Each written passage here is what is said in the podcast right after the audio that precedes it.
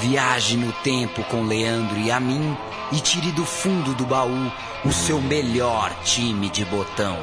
Agora na Central 3.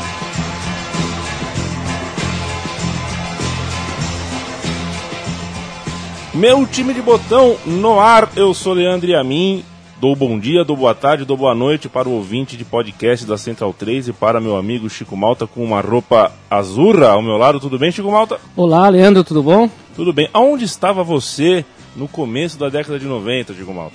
Bom, em 90 e 91 eu fiz um, um giro pela Itália, com um intervalo aí por causa da, da escola, né? Mas nas férias de julho eu tive o prazer de ver a Copa de 90 em Torino. Nós. E depois, uh, em dezembro, volto outra vez para a Itália e fico lá dezembro, janeiro e fevereiro, ainda na cidade de Torino. Legal, E Turim, Chico né? É, E Turim, né? É bom, você não esteve em Gênova, mas é, você estava lá, você viu, inclusive viu em loco algumas partidas da Sampdoria, que é o time que a gente vai espalhar no estrelão da Central 3 e para falar sobre a Sampdoria, para falar sobre essa época do futebol italiano, a gente tem por telefone o Léo Bertozzi, jornalista da- dos canais ESPN e, podemos dizer assim, um especialista no cálcio, né, Léo? Como vai? Tudo bem, tudo bem, Leandro, Chico? Prazer falar com vocês. Aliás, num momento que não podia ser, ser mais especial, né? Nesse fim de semana, o futebol italiano voltou para os canais ESPN, depois de um hiato aí. A gente que é muito apaixonado pelo cálcio, tá, tá muito feliz em poder reencontrá-lo, porque a gente sabe que se o futebol italiano hoje não vive dias tão, tão gloriosos, tão pujantes assim, não é mais o principal campeonato da Itália, como é, da Europa, como era naquela época, ainda assim é um campeonato com, com camisas que o mundo reconhece, respeita. E a Sampdoria está nesse meio, né? A Sampdoria com a camisa Blue Cerchiata, é uma das camisas mais reconhecíveis do mundo, né? Não tem uma igual. Você pode achar camisas listradas, pode achar camisas meio a meio, mas como a da Sampdoria não tem, né?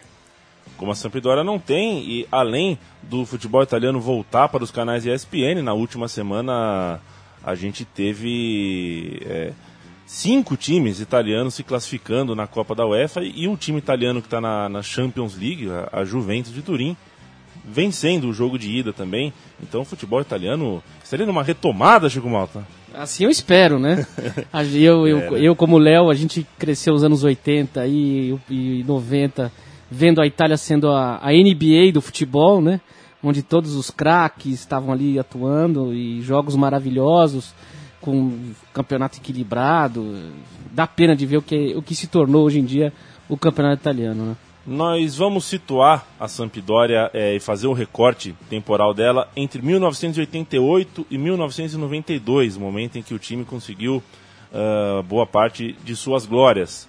Eh, e era uma época onde não era tão simples assim. Aliás, se havia um campeonato difícil, um lugar difícil para você eh, chegar ao topo no mundo, era a Itália, saindo de um cenário que a gente pode chamar de, de Eldorado, né? Foi vivido nos anos 80, e aí a gente pode citar é, Lothar Matheus na Inter de Milão, Maradona, Gullit, Francescoli jogando no, no Bolonha, Silas, Simeone, Simeone no, no time que você não gosta, né? O, o- Chico Malta, inclusive, jogando no, no Pisa, é, Canidia e Evair fazendo ataque em Bergamo, Aldair, Van Basten, Batistuta, outras estrelas de, de toda sorte, inclusive Tafarel, Bruni no Parma, enfim, estou esquecendo de mais alguém, além das estrelas italianas, né, Chico? O, o Badio, por exemplo, que surgiu na Fiorentina e foi, foi parar no, na rival Juventus. E Agora, foi, e foi uma das, um dos recordes de, de, de, de aquisição, né? Naquela época, a Juventus, que é arqui-inimiga da Fiorentina, foi lá e roubou o craque, né? Da Viola. E, e, e se eu não me lembro, foi, foi uma soma astronômica para a época. né? Eu não me É. lembro o valor exatamente, mas foi uma, um valor assim muito grande. agora Léo, E fez, e fez a torcida da Fiorentina sair às ruas em protesto, né? Afinal de contas, as relações entre Fiorentina e Juventus são, são péssimas. Naquela mesma década de 80, teve um campeonato decidido a favor da Juventus com um erro de arbitragem, tirando a chance do Scudetto da Fiorentina na última rodada. E, e- e até hoje os jogos entre elas são, são, são, são muito quentes. E só um detalhe, né, para contextualizar mais um pouco a força da Itália em relação à Europa. É, entre 89 e 98, só uma final de Copa dos Campeões não teve time italiano, que foi Estrela Vermelha e Olympique de Marseille em 91. A gente teve o Milan em 89 e 90, teve a Sampdoria em 92, depois o Milan 93, 94, 95, a Juventus 96, 97, 98 e aí foi interrompido de novo em 99. Mas era uma coisa comum e, e tinha ano que a Copa da UEFA, né, a segunda, terceira na época a competição mais importante, que tinha também a Recopa, teve, teve finais italianas. A gente teve Roma e Inter decidindo a, a competição, a gente teve Parma e Juventus em 95. Então era, era uma coisa que, para quem viu hoje, é uma coisa meio surreal. É uma coisa que a Premier League esboçou fazer nos anos, nos anos 2000, mas também já perdeu. E, e era uma coisa real, assim. O time italiano que chegava para a Copa dos Campeões da Champions League sabia que ele tinha nem, nem chance, não tinha boas condições de, de ter certeza que estaria, no mínimo, ali nas fases decisivas para você manter um time no topo é, na Itália. Nessa época você tinha que ter um caixa forte e a Sampdoria encontrou isso na figura de Paolo Mantovani, um magnata do ramo petrolífero que em 79 uh, é, assumiu o clube, né, comprou o clube e enfim ele, ele virou o que virou, virou uma pessoa tão, tão poderosa economicamente assim, graças à crise energética mundial que aconteceu anos antes é, ao longo da década de, de 60 e também de 70. E bem, ele se aproximou do futebol em Gênova, Chico, mas ele era da onde você esteve, onde você viveu, na Itália. Ele era de Torino. Quase 10 anos depois, em 88, a ERG, ou ERG, eu não sei exatamente como que a gente pode Erg, chamar. Né? Vamos chamar de ERG, né? ERG. A minha infância era ERG. ERG. É, pois é. Era uma, era uma, era uma companhia industrial da cidade de Gênova. Ela pegou o clube para patrocinar, né? Era, era importante. Naquela época o patrocínio não era como hoje no Brasil, por exemplo. Né? O patrocínio era patrocínio mesmo. Inclusive é. a gente vê em legenda de jogo antigo, tem o logotipo do, do, do, do patrocinador ao lado do distintivo da, da equipe em muitos canais na RAI, por exemplo, isso acontecia. Esses dois golpes fizeram com que a Sampdoria é, tivesse saúde econômica e base estrutural para chegar ao topo, para ficar lá em cima, Chico Malta. É, o, eu queria salientar do, do, do 91, 92, foi um, um campeonato importantíssimo para a cidade de Gênova também. Porque não só foi a conquista do escudeto da Sampdoria, o escudeto inédito, mas também o Genoa, depois de longos e longos anos, o Genoa que ganhou o arquirrival, né? Que faz o derby da lanterna. Uh, aliás, um derby muito pouco falado aqui no Brasil, é. muito meio subestimado e um derby fortíssimo. É, até mais que Milan e Inter, eu diria. O Bertozzi pode me corrigir se eu tiver errado. Ah, tá, tá certíssimo. É, é, é um dos mais quentes, inclusive. E o, o, o Genoa chega no, no, na quarta posição com um branco ali, né? É, fazendo golaços de falta, jogando muito bem.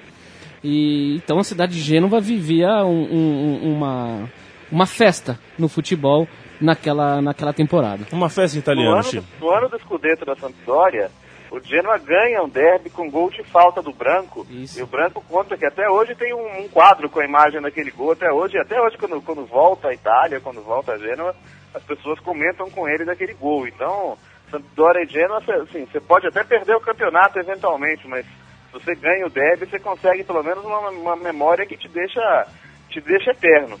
É, Bertozzi, vale lembrar que essa, essa vitória foi de 2 a 1 um, e antes o Napoli tinha. Ele tinha. O, o, a Sampdoria tinha goleado o Napoli por 4 a 1 Napoli, que era o detentor do Scudetto, né?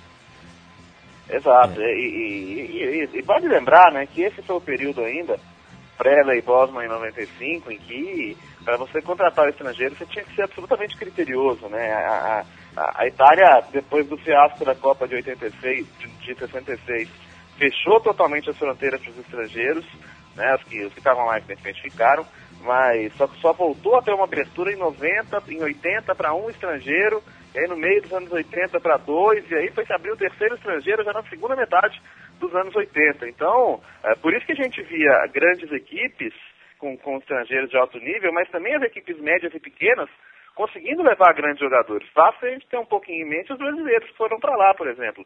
O Júnior foi jogar no Pescara, o Casagrande foi jogar no Ascoli. Quer dizer, a gente, te, a gente tinha, até mesmo nas equipes de, menor escalão, estrangeiros de um nível muito elevado, porque o espaço era pequeno. Então isso qualificava demais o campeonato. Bom, o Zico jogou na Udinese, né? Exato. Hoje você consegue imaginar, fazer um paralelo como esse, um, um jogador desse tamanho jogar num, num, time desse nível? É muito difícil imaginar. Então, realmente, é, é, é, é importante fazer essa contextualização também. É, o, o, estrangeiro, para jogar na Itália naquela época, tinha que ser muito acima da média. Hoje não, né? Hoje é um campeonato até tomado por estrangeiros em, em, em grandes linhas, mas naquela época os estrangeiros faziam muita diferença. O Biratã Leal, do podcast Trivela, Chico Malta, estava andando por aqui esses dias pela, pelo nosso estúdio sonhando com o dia em que Neymar vai defender o Verona. Vamos esperar para ver se um dia isso vai acontecer. Vamos recuar um pouquinho no começo dessa história da Samp e falar da mente brilhante que moldou o time do, no, no banco do treinador.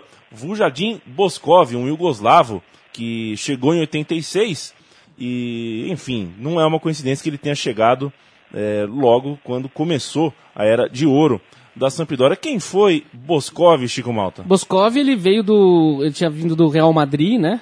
Ele levou o, o time espanhol o título de 80, conquistou duas Copas do Rei, uma em 80 e 82, e o vice-campeonato da Liga dos Campeões em 1981, perdendo para o Liverpool. É... Aquele Liverpool, né?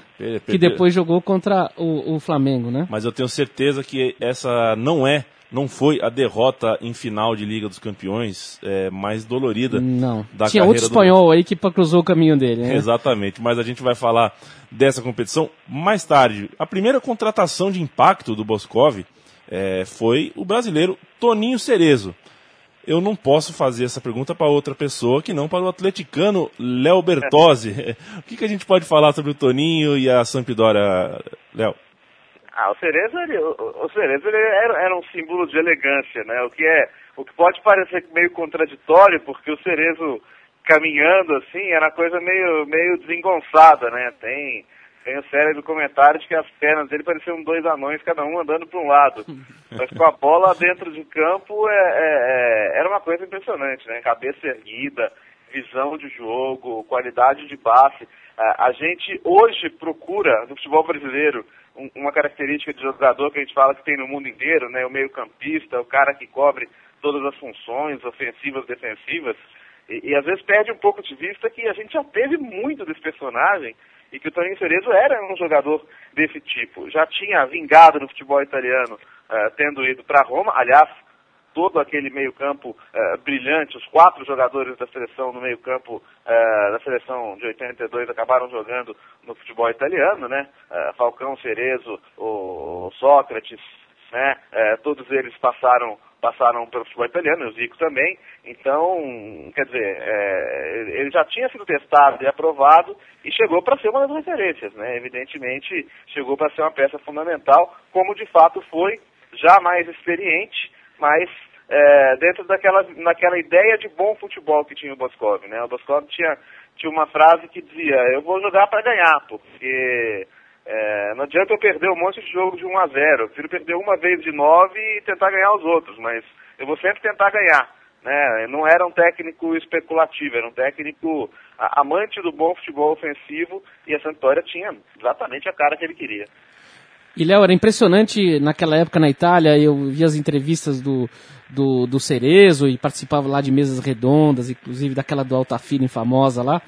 E, uhum. e, como ele era reverenciado, era impressionante como, além dentro de campo, que era um belíssimo jogador, um cracaço, todo mundo admirava o futebol dele, mas fora de campo o Cerezo era muito respeitado, mas muito mesmo. Nós vamos ouvir o samba de Toninho, hein, Chico Mota? Você adora esse samba. É bonito. Anda pra lá e pra cá ouvindo o samba de Toninho, um samba em homenagem ao Toninho. Italiano faz samba também e nós vamos ouvir. É muito, muito bonitinho, muito carismática essa canção. Vamos lá.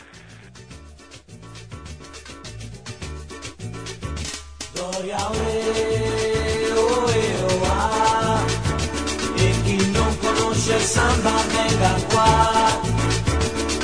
ole, ole, ole. Quattro gol per ogni gamba e via così. Che bisogno c'è d'andare fino a cantare. Se la domenica più bella è questa qua. Gloria ole, ole, oh. Nella palla con il samba che l'hanno. Gloria ole.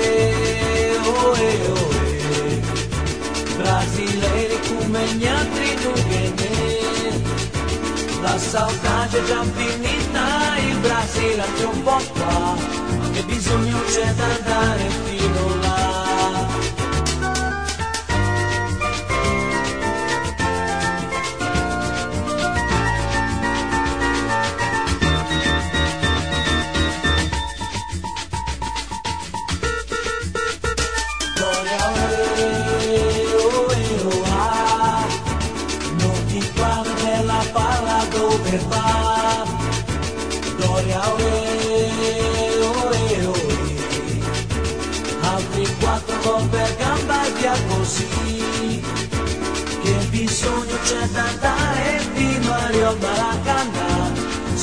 Domenica più bella è questa qua Gloria ole, ole, oh, oh. Calcio samba che più samba non si può Gloria ole, ole, oh, oh. Questo è samba che si balla nella su Con dominio blu cerchiato siamo già Maracanã bisogno c'è da andare là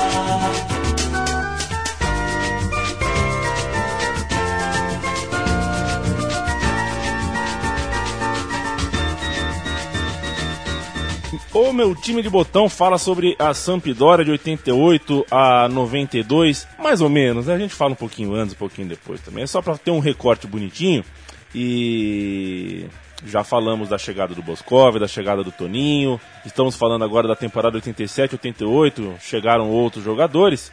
Só que o fato mais importante mesmo foi a manutenção de uma dupla de ataque que ainda não citamos, os gênios do gol, Gianluca Vialli e Roberto Mantini. Uma espécie de Assis e Washington do, da terra da bota, né, Chico? Ah, sim, eu acho que tem muito a ver. Tem uma boa comparação, né? É. O Vialli foi o artilheiro dessa temporada 87-88, uma temporada em que a Samp ficou em quarto lugar. É, e na Recopa da Europa de 89, a Samp jogou, ah, por ser campeã da Copa da do ano anterior, uma derrota na final para o Barcelona de Lineker, Zubizarreta, de Begiristain, é, Amor, se eu não me engano, também jogava nesse time. Já era o prenúncio do que aconteceria é, três temporadas depois, quando os dois times se enfrentaram na final da Liga dos Campeões. Ô Léo, o Bi da Copa da Itália veio na temporada 88-89 com 4 a 0 sobre o Napoli de Maradona. Era. A gente pode chamar esse momento de um momento onde o, bastão foi passado mesmo, que era hora de um outro time, digamos assim, alternativo, chegar ao topo da Itália? É, acho, acho que foi uma prova maior da, da, da competitividade que se criava na liga naquele momento, né? De que não seria mais uma liga de, de, de dois, três times, que havia mais gente ali com investimento. Acho que é importante voltar a, um- uma coisa que você já destacou no começo, né? É, é uma época em que o dinheiro estava circulando e circulando muito. Que tinha o Milan, que havia. O Milan foi, foi comprado em, em 86 pelo Berlusconi. O Milan, na primeira metade dos anos 80, teve escândalos de, de, de manipulação, teve rebaixamento, depois teve rebaixamento em campo, teve dias desastrosos. Foi salvo por, por um investimento aí do magnata da mídia. Então, esse dinheiro, o empresariado italiano, ele estava presente forte no futebol. E não só nos grandes clubes, né? Os outros clubes eles também estavam aparecendo, então havia equipes que, que apareciam fortes, como do, do começo dos anos 90 para frente, foi o caso do Parma, por exemplo. O Parma viveu um fenômeno parecido com, com esse que viveu a Sampdoria. Não chegou a uma final de Champions League, é verdade, mas ganhou, ganhou Recopa, ganhou Copas da UEFA, foi, foi bem sucedido também no cenário internacional. E aí quando você consegue formar uma dupla como, como o Vialli e Mantini, né? É, é o Vialli que, que, que comemorava dando cambalhota, fazendo festa, e, e, e, a parceria deles fora de campo era boa também, né? Eles tinham uma, uma amizade muito forte, quer dizer, não era uma coisa meio Bebeto e Romário, aquele eu te amo falso, eles realmente se, eles se davam bem, né? Eles se davam bem desde pequenos e, e apareceu muito bem na Cremonese, né? Desde a Série C1, passando pela Série B, e quando chegou a Sampdoria realmente se firmou como um dos, um dos grandes artilheiros do futebol italiano, né? Outro que veio da, da, da Cremonese para Sampdoria, é, eu vou, vou soltar essa para o Chico, eu sei que o Chico gosta muito dele. Vamos chegar na década de 90, ano de Copa do Mundo na Itália, a Sampdoria já mais do que estabelecida na, na metade de cima, ou até realmente no- na primeira parte, é, na, na- parte de top 5, top 6 do, do, do Cautio, né?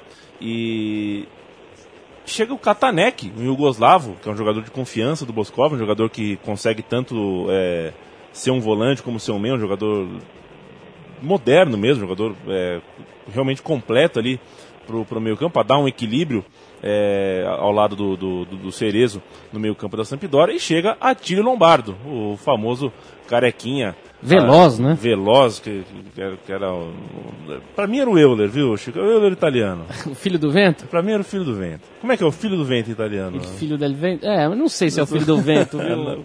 Ora, sei, melhor, viu? Aqui vai ser 2x1. Um. É, não é, subestime é, é eu. legal lembrar. Até porque o Lombardo, pra, pra, pra gente que assistia, né, e a gente era mais novo, era engraçado ver aquele carequinha com, com cara de, de tio, né, e corria, viu? E corria, era difícil correr atrás dele. É, é bom até dar, dar crédito, né, não só ao presidente Paulo Mantovani, mas o diretor esportivo da época também, que era o Paulo Boreia, que era o responsável, não só o, o, o Boscos, mas por identificar esses jogadores que surgiam. E acho que quando você consegue misturar aí é, gente tão experiente, né? A gente está falando de gente como, como Palhuca, como, como o Virkovod, como o próprio Cerezo. Você consegue juntar aí jogadores como Lombardo, como Mantini, como, como Viali, alguns coadjuvantes importantes como, como Manini, como Lana, Pellegrini, Bari, Invernizzi. Quer dizer, você, você acho que é, todo, todo técnico busca esse mix, né? Essa mistura ideal de, um- caras que vão segurar sua bronca, com jovens que estão com fome, que estão querendo aparecer. E acho que o segredo dessa vitória foi muito esse. E nessa temporada, com esses jogadores todos que o Léo acabou de nos dizer, e com uma temporada inspiradíssima do Viale, que acabou não jogando a Copa do Mundo na- nas suas plenas condições, né, Chico? Infelizmente a gente estava falando sobre isso é, fora do ar. A- Todo mundo espera, é, muita gente Esperava esperava, muito, é. a dupla é, Viali e Mantini, né? Só Pois que o é. Mantini acabou ficando no banco, né? Pois é, mas veio a Recopa para Sampdoria. A Recopa foi conquistada com vitória sobre o Brann do, da Noruega, o Borussia Dortmund da Alemanha, o Grasshopper da Suíça, o Mônaco com George Weah, o liberiano é, Weah, e o Mônaco foi, foi derrotado na, na- na semifinal. E a decisão foi em Gotemburgo, na Suécia, contra o belga Anderlecht. Um jogo dramático decidido por Viali com dois gols na prorrogação que nós vamos ouvir em italiano agora. Dove 90 minuti di gioco non sono stati sufficienti per stabilire una superiorità tra Sampdoria e Anderlecht. Tenta di andare via Lombardo, sguscia molto bene sulla destra, da poi al centro per Mancini, la palla per Sanza, lo tiro, palo, incredibile! E poi gol! E poi gol di Vialli! E poi gol di Vialli! Rocambolesca azione della Sampdoria che passa in vantaggio con Vialli, rivediamo il tutto, il tiro di Salzano, il palo, la palla che sfugge al portiere, Vialli, gol! Ancora la Sampdoria che finalmente passa in vantaggio con Vialli. De Vilde, avete visto, si era ritrovato il pallone tra le braccia dopo il gran tiro di Salzano sul palo, ma è sfuggito il pallone a De Vilde, è arrivato come un falco Vialli e l'ha messo dentro. Va sulla destra Mancini, Lombardo da centralmente a Salzano, Salzano taglia da quest'altra parte su Mancini, in penetrazione Mancini, parte il cross, gol! E gol ancora di Vialli, gol! Gianluca Vialli, grande azione della Sampdoria, gol, gol! Della Sampdoria 2 a 0. Rivediamo, i gemelli del gol sono andati a segno. E vedete il colpo di testa imprendibile di Vialli.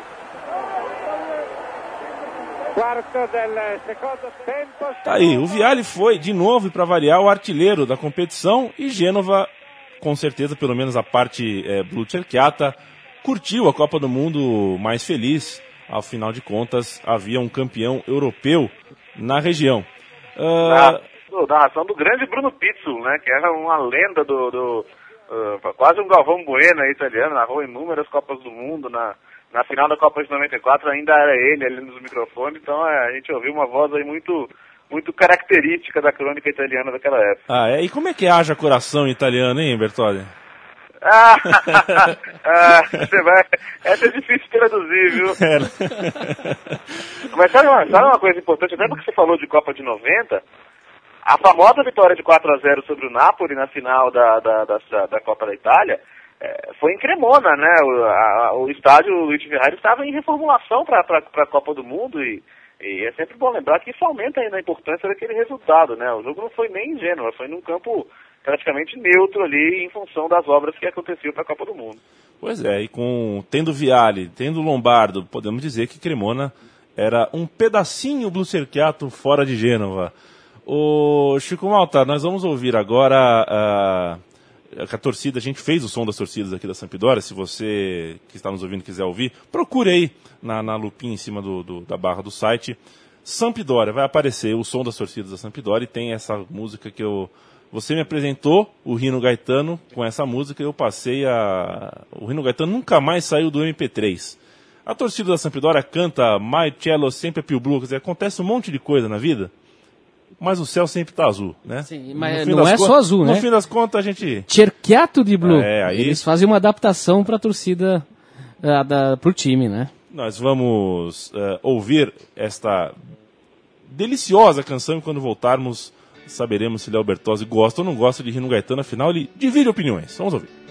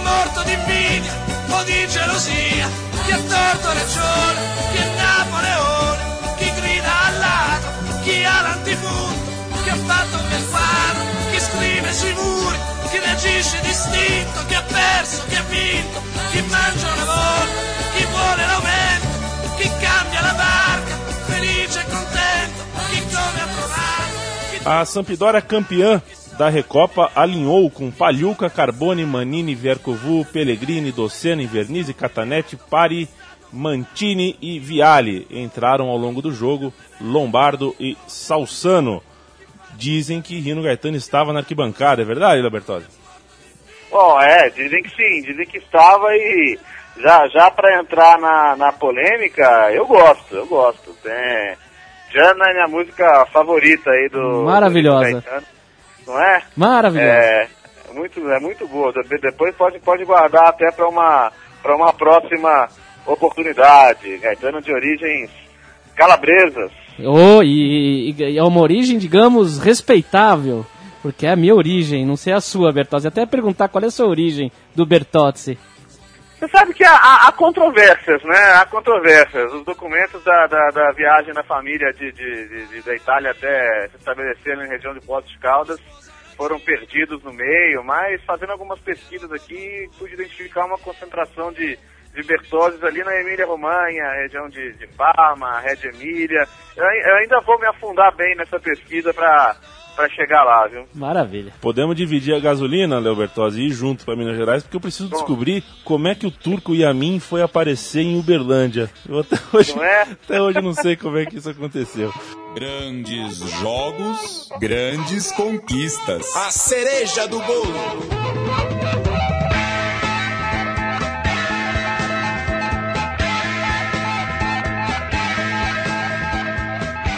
Ai, ai. É hora de con- conseguir um escudeto. A Sampdoria chega na temporada 90-91, ah, forte ainda, sem perder seus principais jogadores.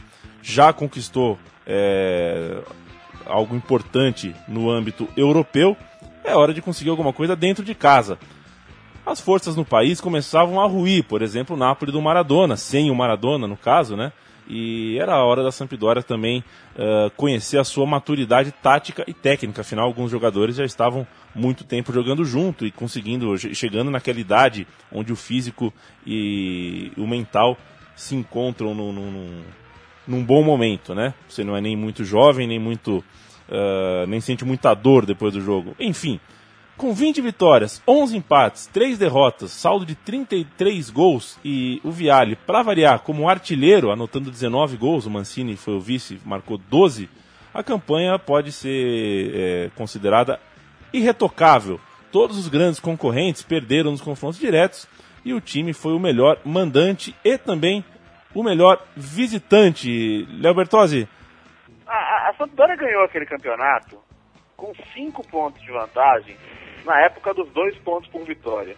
Né? Então, só, só para você ter uma ideia aí da, da autoridade com que se ganhou aquele título. E podia ter ganhado a Copa da Itália também, né? Perdeu para Roma, mas chegou na, na grande decisão. E, e é legal que esse foi um campeonato muito transmitido aqui no Brasil, né? Até porque o Cerezo era, é, é, era uma grande atração, então a Sampdoria teve muitos jogos transmitidos aqui pela TV Bandeirante. Me lembro do jogo final ali contra, contra o Lete, uma vitória muito muito marcante. Então a gente, foi um campeonato que a gente pôde, a gente que estava aqui no Brasil pôde, pôde curtir também de certa maneira, né? Aquele timaço do Moscov. Mas assim, a diferença de pontos para uma época de, de dois pontos por vitória não deixa dúvidas, né? Era um time realmente muito acima da média.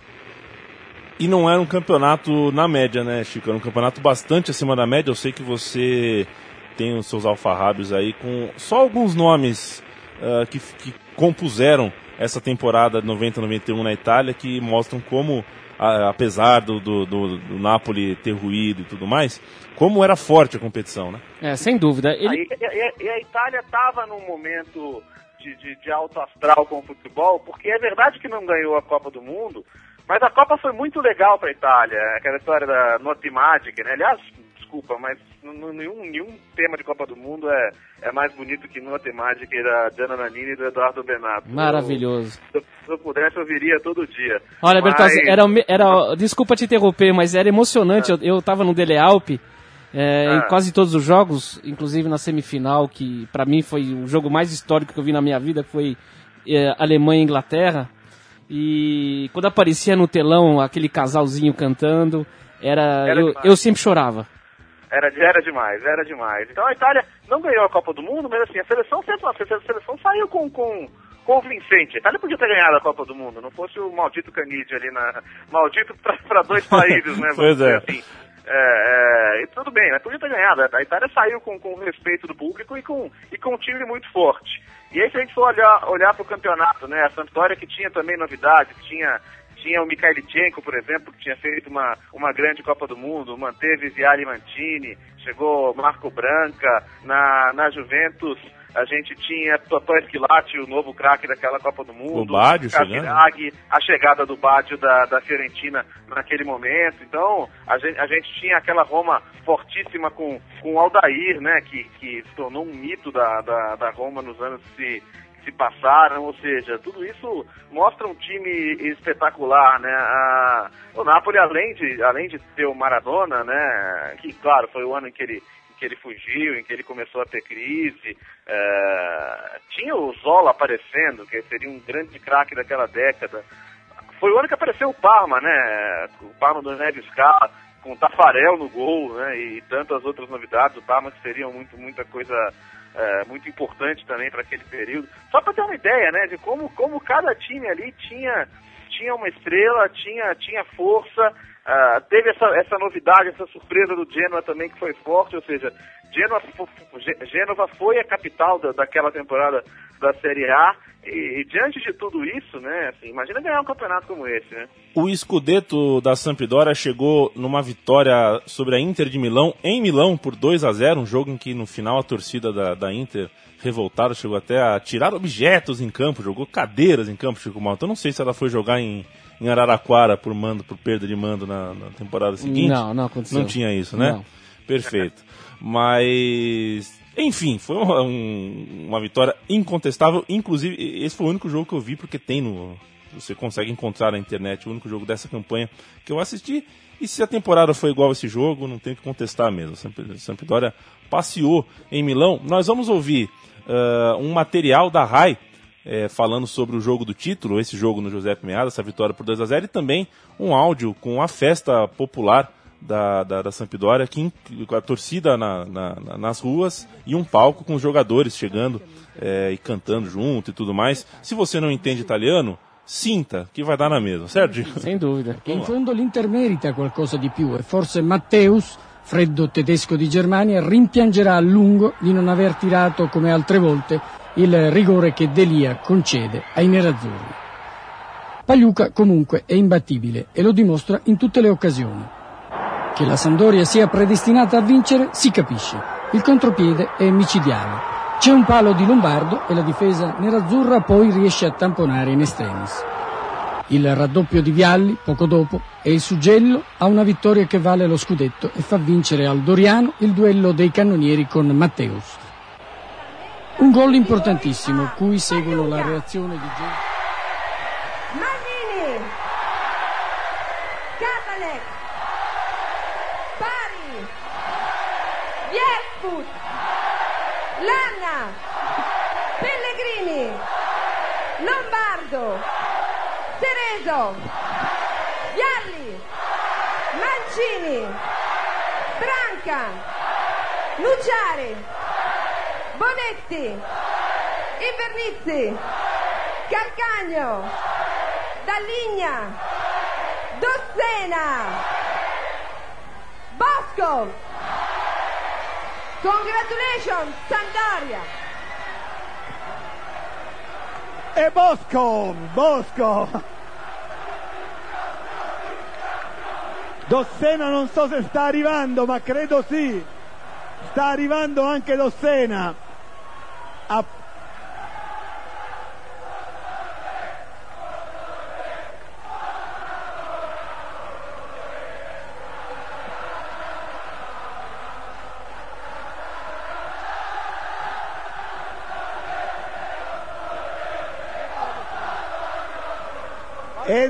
Dossena. Sì, vedi. È qua Dossena Eccolo Dossena. Appena operato di menisco. Salute, salute. Grazie. Essa chegada jogador a jogador é muito interessante porque é, em dada hora aparece o Docena, que estava com o menisco operado. Ele, ele entra junto no palco, assim, com pulandinho com a, com a muleta. Muito bacana. E tem a história dos cabelos, né, Chico? Fica o Toninho Cerezo pinta o cabelo de loiro. É uma, é, é uma farra. Mas agora nós vamos ao jogo inesquecível. Que é um pecado no caso, né, Chico Malta? É um pecado porque a gente está falando da primeira campanha da Sampdoria na Liga dos Campeões, a atual Champions League, e a gente vai falar de uma derrota. A sua primeira participação terminou na, só na final, numa partida em Wembley, depois de, de da Sampdoria superar o Rosenborg, superar o Budapeste Honved, também na fase seguinte, eram fases eliminatórias antes de uma fase só de grupo. E a fase de grupo tinha Estrela Vermelha, o atual campeão europeu, inclusive, o Anderlecht e o Panathinaikos da Grécia. A Sampdoria conseguiu três vitórias, dois empates e uma derrota e chegou à final. Você gostava desse regulamento, Léo? Só com um time de cada país, só com os campeões mesmo e mais enxuta? É, aquela coisa que mercadologicamente hoje não faz sentido, mas, mas dava o desafio de ser campeão europeu uma carga maior, né? Porque primeiro você tinha que ganhar o campeonato do seu país para depois se medir com os outros campeões. Até por, por isso se aumenta um feito como o da Sampdoria. Depois disso a gente passou a ver, né? Muitos times que, que, que às vezes nem tem nem que ser campeões nacionais conseguiram. O, o, caso do Liverpool, por exemplo. O Liverpool, desde essa época aí, não conquista um título inglês e conseguiu ganhar uma, uma Champions League. Então, aquela ideia de primeiro conquistar o seu país para conquistar a Europa, desde essa época não existe mais. Mas a novidade aí era a fase de grupos, né? Que tanto que foi da fase de grupos desse ano que surgiu a ideia definitiva. E aí, em 2000, de 2002 para frente, exatamente, que se começou a chamar de Champions League, né? Mudou o nome, mudou a maneira de, de, de organizar a competição. Aos poucos foram aumentando o número de times, 16, 24, até os, até os 32 atuais, com, com fases preliminares. Mas eram, eram, eram, eram jogos interessantes, né? Uh, a Sampdoria ganhou dois jogos da Estrela Vermelha, né? Ganhou em casa e fora, fora campo neutro, né? A gente sabe da, situação que, o, que a Yugoslávia vivia né? naquele período e, e do desmanche até que isso, que isso envolveu para o time, né? É, eu gosto sempre de pensar o que, que o que o Estrela Vermelha poderia ter sido no, no, futebol europeu naquele, naquele período também se tivesse não se desmanchado, né? Mas de qualquer forma, a Sampdoria conseguiu passar por um grupo forte e aí na final contra esse Barcelona é, foi, foi um pecado mesmo, né? Porque naquela época é, era, era, era o primeiro título para os dois, né? A gente fala de Barcelona hoje e, e, é bom ter essa noção. Foi o primeiro título do Barcelona. O Barcelona nunca tinha sido campeão europeu também. O, a referência em termos de títulos continentais sempre foi o Real Madrid. Né? O Barcelona chegava a uma final para ser campeão europeu pela primeira vez. Né?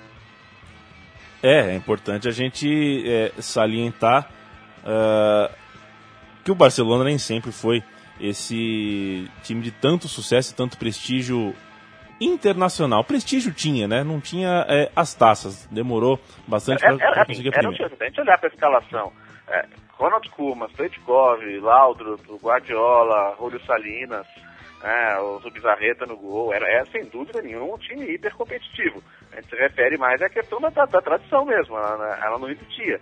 E o jogo foi, foi duro, foi, foi pegado.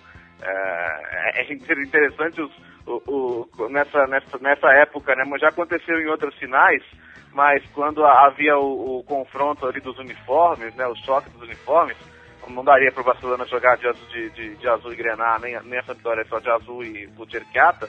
Os dois mudaram de uniforme, né? O Barcelona foi de laranja e a vitória foi de camisas brancas. Aconteceu na final de 2000, por exemplo, Real Madrid e Valência, que o Real Madrid foi de, de preto e o Valência de laranja. Então, essa foi uma final, uma final em que isso aconteceu. Então até hoje a gente se lembra bem da, da, do Barcelona de laranja ganhando aquele jogo. A Sampdoria praticamente abriu mão da disputa da, da Série A por causa do sonho europeu e por isso terminou com a sexta colocação. A campanha que passou por Estrela Vermelha, vitórias por 2 a 1 e 3 a 1 o Anderlecht foi o único time a vencer o, o, a Sampdoria, ganhou por 3 a 2 mas depois perdeu por 2 a 0 além do Panathinaikos que conseguiu dois empates com a Samp. Uh, a, a, final foi um jogo de xadrez, viu, o, o Chico Matou assistir esse jogo também tem pela, pela, pela internet. Uhum. E, e, podia pender para qualquer lado mesmo. A verdade é essa, foi uma partida realmente, embora uma partida bem truncada, dura, foi um jogo com rico em chances de gol. Teve chance de gol pra lá e pra cá, mais ou menos na mesma medida. Sampdoria atuou com Pagliuca, Manini, Lana, Viercovu, Catanetti, Lombardo, Pari, Toninho Cerezo, Bonetti, depois entrou um Invernizzi e no ataque, logicamente, Viale e Mantini. Serei antipático ao torcedor da Sampdoria e colocarei a narração em espanhol do gol de Koeman. Atención. Kuman toca socio Faraguero, pica Kuman. ¡Gol! ¡Gol, gol, gol,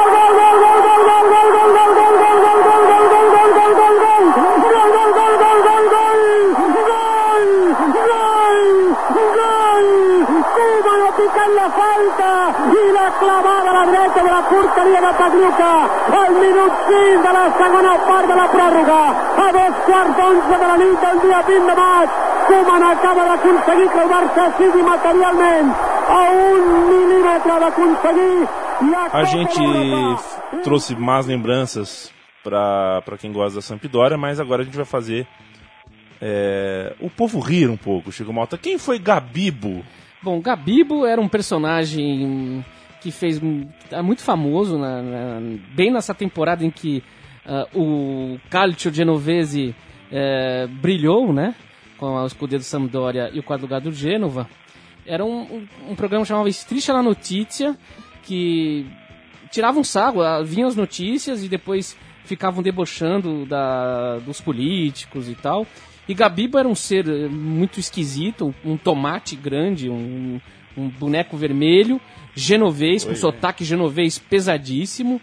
E, e genovês tem uma fama, além de ser mão de vaca, é, ele também é temperamental, nervoso, ranzinza. Ah, só o Como- genovês, né? Como um colega que a gente tem aqui na, na, Sei, na. Central 3, um ranzinza. Aham. Seria, seria mais ou menos, para você ter ideia, o que seria o Gabibo. E Gabibo, em dialeto genovês, é, quer dizer o, o cara que não é genovês, o cara de fora. E, e era um termo meio que depreciativo pro cara que vinha do sul. E é um termo que os marinheiros genoveses utilizavam quando eles iam para Eritreia, no porto ali da África, e eles ouviam os caras falar Habib, Habib, ah. Habib. E Habib virou Gabibo. Gabibo. Então, é, é o nome do Gabibo. E ele tem uma música aí, um, lançava um CD que vendeu pra caramba nessa época na Itália. E ele ensina o, a- como se fazer o pesto, que é um prato típico genovês, que vai é, basílico, é, manjericão, é, pinole. É um, é um prato genovês que tem que ser feito com os ingredientes certos e na medida certa.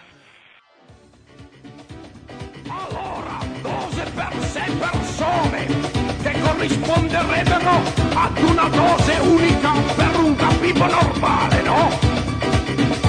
Ingredienti. Due massetti di basilico, uno spicchio d'aglio, no? Due bei pugni di pignoli, di quelli pisani, no? Che vengono un po' da una parte. 70 grammi di formaggio. Malta, sabe o que me lembra o Gabibo? O Gabibo me lembra o Melocoton. Você conheceu o Melocoton? É um pouco, é. E, você sabe que o, que o, que o Cristiano Notícia é um programa que sobrevive até hoje e tem, e tem um, um prêmio muito curioso que é o Tapiro d'Oro, né? Que é a Anta de Ouro. Que eles beleza. normalmente entregam para quem fez uma, uma quem teve uma atitude meio surreal assim durante a semana, falou uma bobagem, fez uma bobagem. Então é, é, é- é curioso, até hoje alguns personagens de futebol volta e meia ganham. Recentemente, por exemplo, deram um pro Pipo Inzaghi, né? Pela campanha brilhante, só que não, que ele faz à frente do Milan. O meu botão preferido.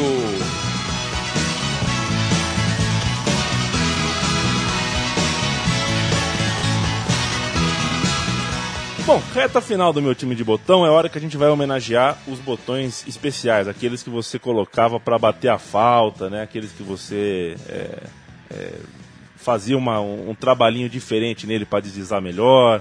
Você tinha essas, essas mandingas, Chico Malta? Não, Não, né? não. Tá, você era pragmático. Mais pragmático. Pragmático. O meu botão era muito frágil. Botão pragmático, hein? Era, era- tinha uma Coisa. lousa, não era uma, um- aquele campo de botão. Por quê? Porque eu, eu tinha já o ódio eterno ao botão moderno. Tá certo. A gente vai falar aqui jogador por jogador, vamos passar um pouquinho pelos principais nomes. Eu começo pelo gol Palhuca, que foi conhecido, ficou conhecido no Brasil muito mais pela Copa de 94 do que pelo que fez na Sampdoria, mas eu acredito que ele tenha sido a segurança que faltava ali na meta do time Blue Cercato, um jogador que a diretoria não encontrou parecido no mercado. O Paluca era um goleiro elástico, muito ágil e além de prata da casa. E sortudo. Além de sortudo, jogou a Copa de 90 também, isso é pouco lembrado no Brasil. Não jogou, mas estava lá. E, e depois da Samp atuou por Internazionale e Bolonha. Pietro Vercovu, Chico e Léo, foi o parceiro ideal de Lana, que por vezes jogava de líbero. Mesmo sem ser muito alto, Vercovu era uma referência defensiva, pelo posicionamento, sobretudo. Era, ele tinha muito vigor, tinha, é, tinha muita força também para se recuperar das jogadas. É, o Maradona disse isso certa vez, né, ele contou em 2007 para a revista El Gráfico, e vamos abrir aspas para Diego. Fisicamente ele era um animal, tinha músculos até na sobrancelha. Era fácil passar por ele, mas quando eu levantava a cabeça, ele estava de novo na minha frente.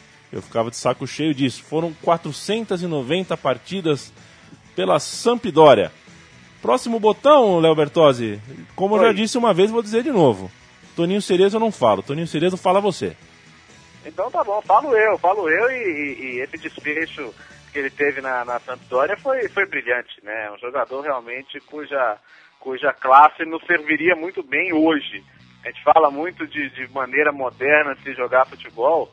Coloca um Cerezo jogando futebol que ele jogava em 1991 e vê se ele não serviria hoje na nossa seleção brasileira. Tem, tem jogadores que, que parecem atemporais, né? Eles parecem jogar à frente do seu tempo e, e o Cerezo é esse cara, né? De, de, de, visão, de distribuição, de ocupação de espaço, um jogador de uma, uma inteligência futebolística muito acima da média e, e, não é por acaso que ele era indispensável, que o Boscov identificou nele. E vou contar até uma história curiosa, não muito feliz para mim, mas recentemente, quando o Boscov morreu, né? É, eu logo pensei, vou repercutir isso com o Cerezo. Cara, me dá o telefone do Cerezo e tal, vou ligar para ele e tal. E liguei, era de tarde e tal, ele atendeu, entendeu? Com voz de sono, quem, quem é e tal. Eu falei, não, é do Brasil, preciso repercutir uma coisa com você. Não, pô, são três horas da manhã. Ele estava no Japão, eu esqueci que ele estava trabalhando no Japão. Resultado, eu provavelmente nem sabia da morte do Boscov, eu falei, não vou ser eu que vou dizer, falei, não, Tereza, tranquilo, outra hora a gente fala, e deixei ele voltar a dormir, porque não ia ser eu o portador de más notícias, né? É, porque, até porque você ia falar assim, ó, Cerezo, duas coisas, a primeira, o Boscov morreu, Segundo, quer é. falar sobre o Boscov, né? Pô, tá sacanagem. É, queria, é, queria repercutir a morte do Boscov, imagina, o cara não tá sabendo, ia ser complicado, né? É preciso sensibilidade para derrubar certas pautas, né, Bertozzi? Falemos é de Atílio Lombardo, Chico Malta. É, Lombardo, que você quis comparar com Euler, é, era um é, jogador, além de mínimo, veloz, é, era um jogador técnico, né? É, ele ficava aberto ali pela direita, um, quase um ponta direita é, clássico, né? E, buscar e sempre buscava de fundo para fazer o cruzamento para o Viale e para o Mantini, que ficavam esperando a bola dentro da área. Ele disputou 306 jogos pela Sampdoria e marcou 54 gols. Lombardo que era mais do que um Euler, era quase um Basílio italiano. Aí você está ah, realmente é, sendo maldoso. É, não, eu, eu tô sendo palmeirense, desculpa. É, inclusive, no roteiro está escrito que ele é o Robin da sua época. É, para ser justo e não ser não, não pintar as, coi as coisas de verde, como costumo fazer quando estou uh, inebriado. Giuseppe Docena, campeão mundial em 82, já era experiente, portanto, no fim da década de 80 e começo da década de 90, foi ídolo do Torino e jogou na Samp entre 88 e 91. Encerrou a carreira no ano seguinte, 92, pelo Perugia. Ele não estava, portanto, nem no começo, nem no fim dessa geração, dessa época de ouro da Sampdoria, mas foi um dos atletas que, com sua regularidade e experiência, eh, fizeram da Sampdoria um time forte, inclusive mentalmente. Vamos falar agora para fechar essa, eh, essa sessão e também este programa de Viale e Mantini. Léo, você prefere falar do Viale ou do Mantini?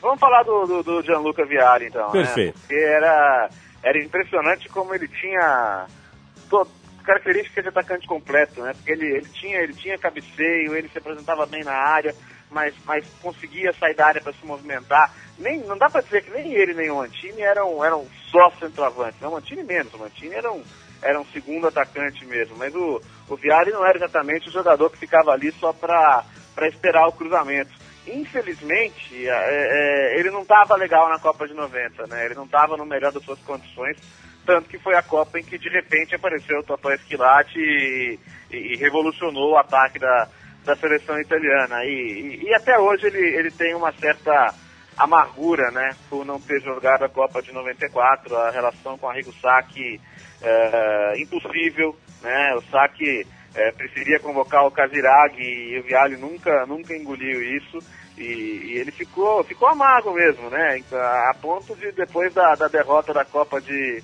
de 94 tirar a onda do Vialli mesmo. Falar, é, foi, foi o Mundial das Lágrimas e das Câimbras, né? Se referindo à péssima condição física em que a Itália chegou na, na final. Final. E, e o fato é que ele nunca vai dizer, mas o Vialli provavelmente na hora da final, se ele estava torcendo para alguém, não era para a Itália não. Gianluca Vialli, em 321 jogos, marcou 141 gols pela Sampdoria e foi o parceiro perfeito, ideal dentro do futebol de Roberto Mantini, que hoje é um treinador de renome e muitos cachecóis, né, Gigo Mota? Ô, oh, estilo, hein?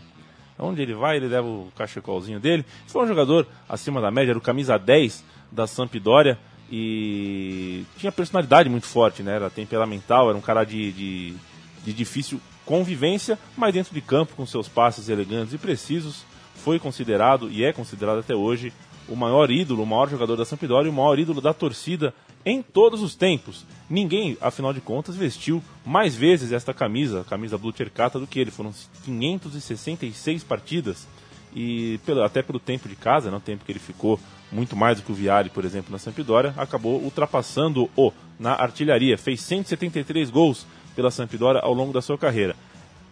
Ele era um gênio, como todo gênio, tem um pouquinho de genioso também, né? É, então, sempre foi difícil conviver com o Mantini, ou ele resolvia em campo, ou ficaria pequeno para ele.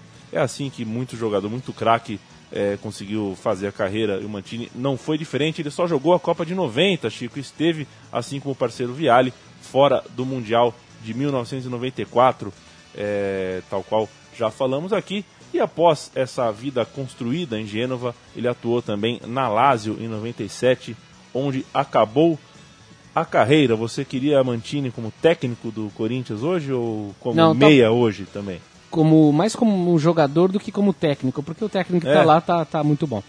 Perfeito. E só. É, e, oh, desculpa. e o Mancini tentando reconstruir na Itália a sua carreira, tá de volta à Inter. E, e um colaborador histórico do Mantini, que é o Mihailovic, também foi jogador da Sampdoria. Hoje é o técnico da Sampdoria e faz até um bom trabalho, né? A Samp está fazendo um bom campeonato, até para a gente trazer essa discussão do passado para o presente. É o Mihailovic que está por lá, outro jogador respeitadíssimo de Gênova, veio depois, é claro, dessa, dessa geração ultra vitoriosa, mas também é um jogador com quem a cidade se identifica muito. Então, a Samp hoje tem um, ídolo, uma referência no seu comando técnico e, e, e um que é bem doidão também.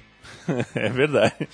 É um exímio batedor de falta. É um time interessante esse da Sampdoria. Eu gosto- Você gosta do Cacachuca, Chico Malto, centroavante? Centroavante Gosto, forte. gosto, gosto, gosto, gosto do Éder também, que é o que, é o que não, não é um lombado, mas é quem bota a correria nesse time também, o brasileiro catarinense Éder.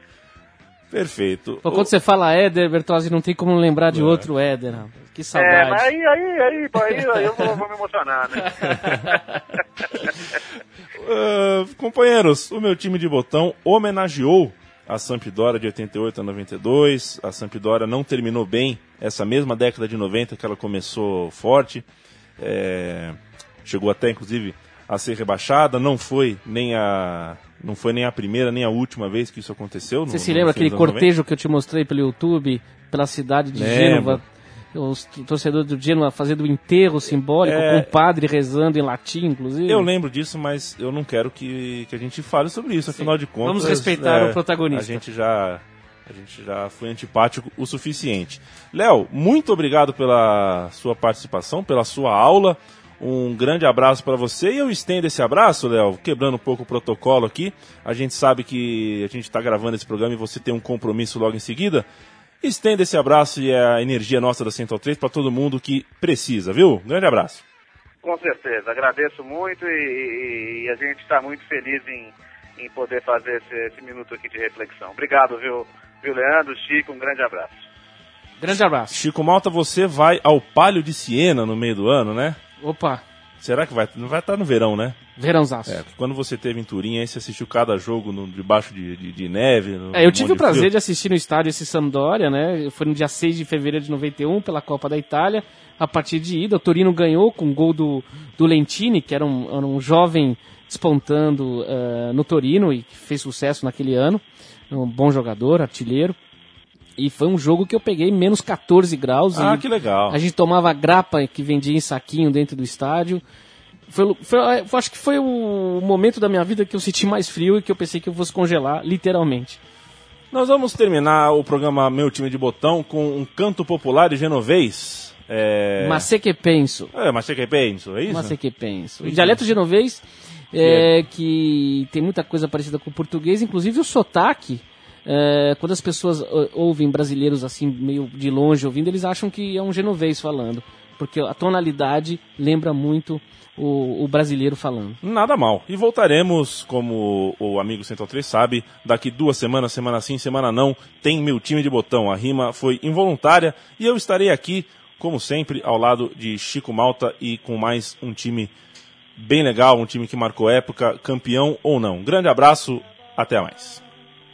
E può essere per un giorno tornan su per farsi a palazzina e un giardinetto un rampicante qua cantina o vi a branda a tacaiegui isoletto pedaghe na schiena sei a mattina ma o figlio che diceva non che pensava a cena você ti che vuoi tornare. Ma se che penso a mi vedo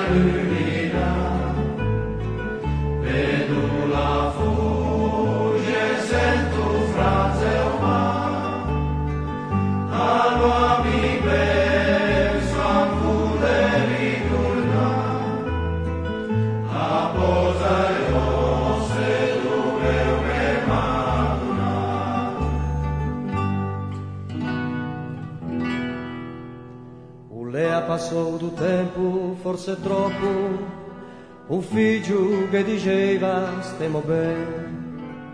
Dove ti verrà papà, pensiamo dopo, ao viaggio, ma te veggio e non conve. O nu, o nu, mi sento ancora in gamba, sono stanco e non ne posso proprio più.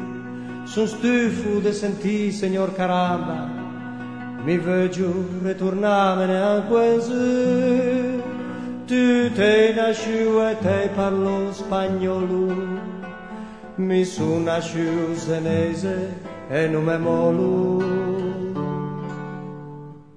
Ma se che penso allora mi vedo